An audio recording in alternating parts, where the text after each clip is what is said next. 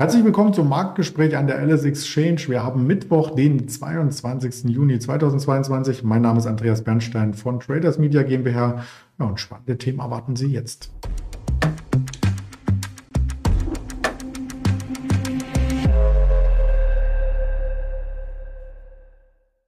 Die Themen habe ich schon vorstrukturiert, möchte sie aber sehr, sehr gerne mit unserem Händler besprechen, den ich aus Düsseldorf zuschalte, den Roland. Guten Morgen, Roland. Hallo, Andreas. Ja, wir haben einige zu besprechen. Die Volatilität ist weiterhin hoch. Doch bevor wir da tiefer eintauchen, noch der klassische Risikohinweis. Alles, was wir von uns geben, ist reine Information, keine Handelsempfehlung, keine Anlageberatung. Als erstes schauen wir natürlich immer auf den DAX, der genau das Gegenteil macht von dem, was er in den letzten zwei Tagen getan hat. Jetzt fällt er auf einmal wieder und die 13.000 scheint zu wackeln. Ja, genau. Die 13.000 haben wir eigentlich durchbrochen heute Morgen. Ähm, wir hatten ja ein paar Tage, drei Handelstage, so ein bisschen Ruhe von dem Abverkauf, aber heute geht es eigentlich äh, nahtlos weiter, wo wir am Donnerstag aufgehört haben. Ähm, die Amerikaner hatten ja am Montag Feiertag, da sind bei uns die Kurse so ein bisschen nach oben gelaufen. So ging es dann auch gestern Mittag weiter. Ähm, bis es äh, gebrochen ist und äh, wir nun äh, auf die 13.000 nach unten durchbrochen haben befinden uns jetzt wieder in dem Abwärtskanal, den wir schon eigentlich seit Anfang des Jahres äh, vorherrschend äh, haben. Und ja, ich sehe für die Zukunft oder für die nächsten Tage sehe ich und den DAX eigentlich auch weiterhin in diesem Kanal. Wenn man das sich mittelfristig anschaut, so gab es ja zumindest die Hoffnung, dass es ähnlich läuft wie beim letzten Verfallstag im März. Ein kurzer Bounce nach unten und dann geht es wieder nach oben. Aber die Hoffnung scheint sich jetzt gerade zu verpuffen. Hm, das weiß ich gar nicht genau. Also ich habe mir eine Chart vorher genauso auch in äh, Linienform angeguckt und da hatten wir diese volatilen Tage im März, da ging es sehr schnell 500 Punkte runter. Wir sind quasi äh, am, äh, äh, fast am Abgrund, wenn man den, äh, das Chartbild nimmt, äh, wie im März auch. Ähm, Wenn es so stark runtergeht, würde ich fast auch erwarten, dass es so eine Gegenbewegung nach oben geben könnte kurzfristig. Allerdings äh, ist das vielleicht auch nur äh, im Hinterkopf äh, die vergangene Kursbewegung, die wir da gesehen haben. Aber ich glaube eher, dass wir wahrscheinlich äh, wie in den letzten Tagen auch äh, Stück für Stück gemäßigt fallen und weiterhin in diesem Kanal bleiben. Und äh, mhm. Bisher gibt es halt auch wenig zuversichtliche Dinge, die uns anders stimmen könnten. die Inflationsdaten bleiben ja tragisch, muss man sagen. Ne? Wir haben jetzt UK-Inflationsdaten bekommen heute Morgen bei 9,1 Prozent aufs Jahr gerechnet. Also da ist noch kein äh, Licht im Tunnel zu erkennen. Man äh, muss auch sagen, dass Öl bis Januar oder bis zum Jahreswechsel ja bei 80 Dollar war. Und da sind wir noch lange weit davon entfernt. Und das wird sich auch in den nächsten Monaten noch in den Inflationsdaten widerspiegeln. Auch wenn Öl jetzt heute mal 5 Dollar runterkommt und mit 4 Prozent äh, bei 109 Dollar gepreist wird, der Future, auch an einer spannenden Marke, die wir in die Tage beobachten sollten. Ja, Öl ist auch ein Thema für viele Konzerne, die darauf angewiesen sind, ähm, das als Rohstoff einzusetzen. Ich habe mal die Top- und Flop-Liste heute mitgebracht. da sieht man im negativen Bereich eine BASF ganz oben, rot blinken, minus 5 Prozent. Was steckt denn da dahinter? Genau, BASF ist halt sehr abhängig vom Gas. Ähm, die Gaslieferungen äh, gehen ja stetig zurück, äh, so langsam besorgniserregend. Der CEO von BASF, Martin Budermüller, hat gestern auch gewarnt, dass das zweite Halbjahr äh, deutlich schwieriger ausfallen äh, könnte. Und das zieht natürlich die BASF nach unten heute Tagesverlierer und bei den Most Active an der LSX minus 5 Prozent, ungefähr bei 43,70 die Aktie. Ähm, das Tief im Corona-Lockdown war ungefähr bei 40. Allerdings hatten wir da äh, nicht diesen Versorgungsend Pass, der drohen könnte, wie jetzt beim Gas. Schließlich müsste BASF wahrscheinlich das ganze Werk ähm, stilllegen, ähm, was so bei Corona nicht passiert ist. Ähm, ich habe auch gelesen, äh, dass äh, das Stammwerk in Ludwigshafen für 4% des Gasverbrauchs in Deutschland äh, stellvertretend ist.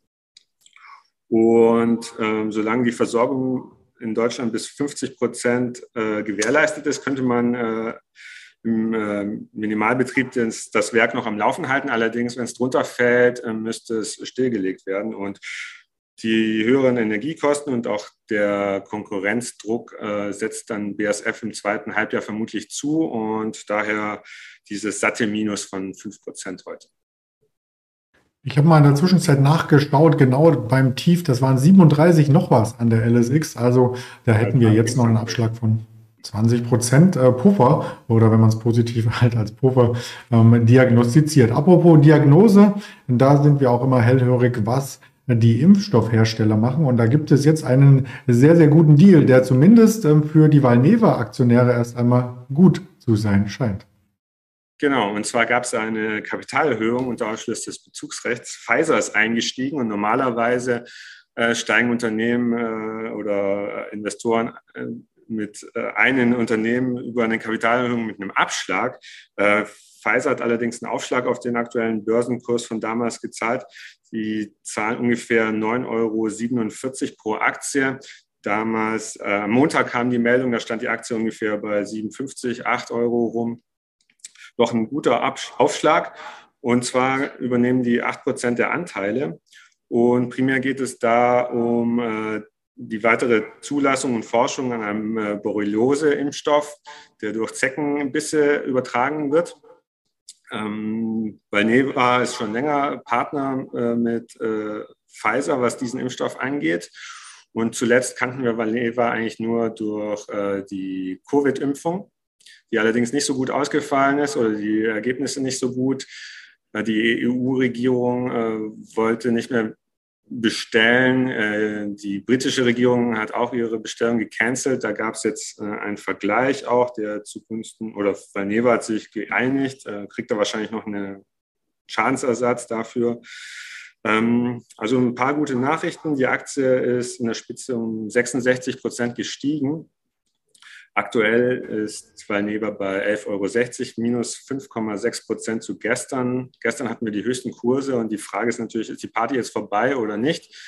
Ähm, ist auf jeden Fall ein Katalysator für die nächste Zeit. Allerdings rechnet man mit der Zulassung von dem Lyme-Borreliose-Impfstoff erst im Jahr 2025. Also Pfizer kauft da nicht kurzfristig ein, sondern strategisch langfristig und äh, ist wahrscheinlich davon überzeugt. Überzeugt ist auch Pfizer, ähm, dass solche Akquisitionen aufgehen, denn die sind breit aufgestellt und der Aktienkurs, der hat zumindest ähm, das ganz gut verdaut. Also in diesem Jahr äh, ist Pfizer in so einer 10% Plus-Minus-Schwankungen zwischen 50 und 45 Euro. Die haben in den letzten zwei Jahren halt deutlich davon profitiert, dass sie ähm, BioNTech als Partner gewinnen konnten. Und weltweit ist eigentlich der BioNTech-Impfstoff als Pfizer-Impfstoff bekannt. Das äh, ist eher ein deutsches Phänomen, dass wir ihn BioNTech-Impfstoff nennen. Und das hat doch ordentlich Geld in die Kasse auch von Pfizer gespült. Und die größte Kursbewegung haben wir in 2020, 2021 gesehen. Und die Aktie ist jetzt nicht groß unter Druck gekommen dieses Jahr, ist als Pfizer als äh, Milliarden großer äh, Konzern im Gesundheitswesen natürlich ein defensiver Wert. Und die Günst Bewertungen sind relativ günstig, äh, aber äh, in Zukunft kommt es ja natürlich auf neue äh, Blockbuster in der Pipeline an. Und ähm, Corona-Impfstoff ist gerade eher äh, nicht so gefragt, wie wir an den Kursen von BioNTech und Moderna sehen können. Allerdings äh, ist es natürlich ähm, eine Frage der Zeit, bis wahrscheinlich die nächste Corona-Welle größer wird. Oder halt nicht. Dann wird man da auch wieder drauf zurückkommen, vielleicht. Ja, wir kommen immer zum Ende des Interviews auf die äh, verschiedensten Termine zu sprechen, die es gibt. Es gab heute Morgen schon, du hast es angedeutet, die Inflationsdaten aus UK, 9,1 Prozent. Die sind hier nicht mit aufgelistet, aber uns erwartet noch äh, der, nein, das hatten wir gestern, Anhörung des FED-Vorsitzenden Paul. Wir haben heute am Nachmittag das Verbrauchervertrauen aus der EU. So wollte ich es noch sagen. Ähm, da ist mir die falsche Folie reingerutscht. Und ansonsten gibt es noch die Hypotheken. Anträge aus den USA um 13 Uhr. Das waren die zwei äh, Termine und alle guten Dinge sind drei. Die Rohöllagerbestände 16.30 stehen auch noch mit auf der Agenda. Also auf der Tonspur auch das noch mit. Und damit bedanke ich mich für das Interview, Roland, und wünsche dir eine spannende Handelswoche. Ja, herzlichen Dank. Dir auch noch einen schönen Tag. Tschüss, Andreas. Ciao.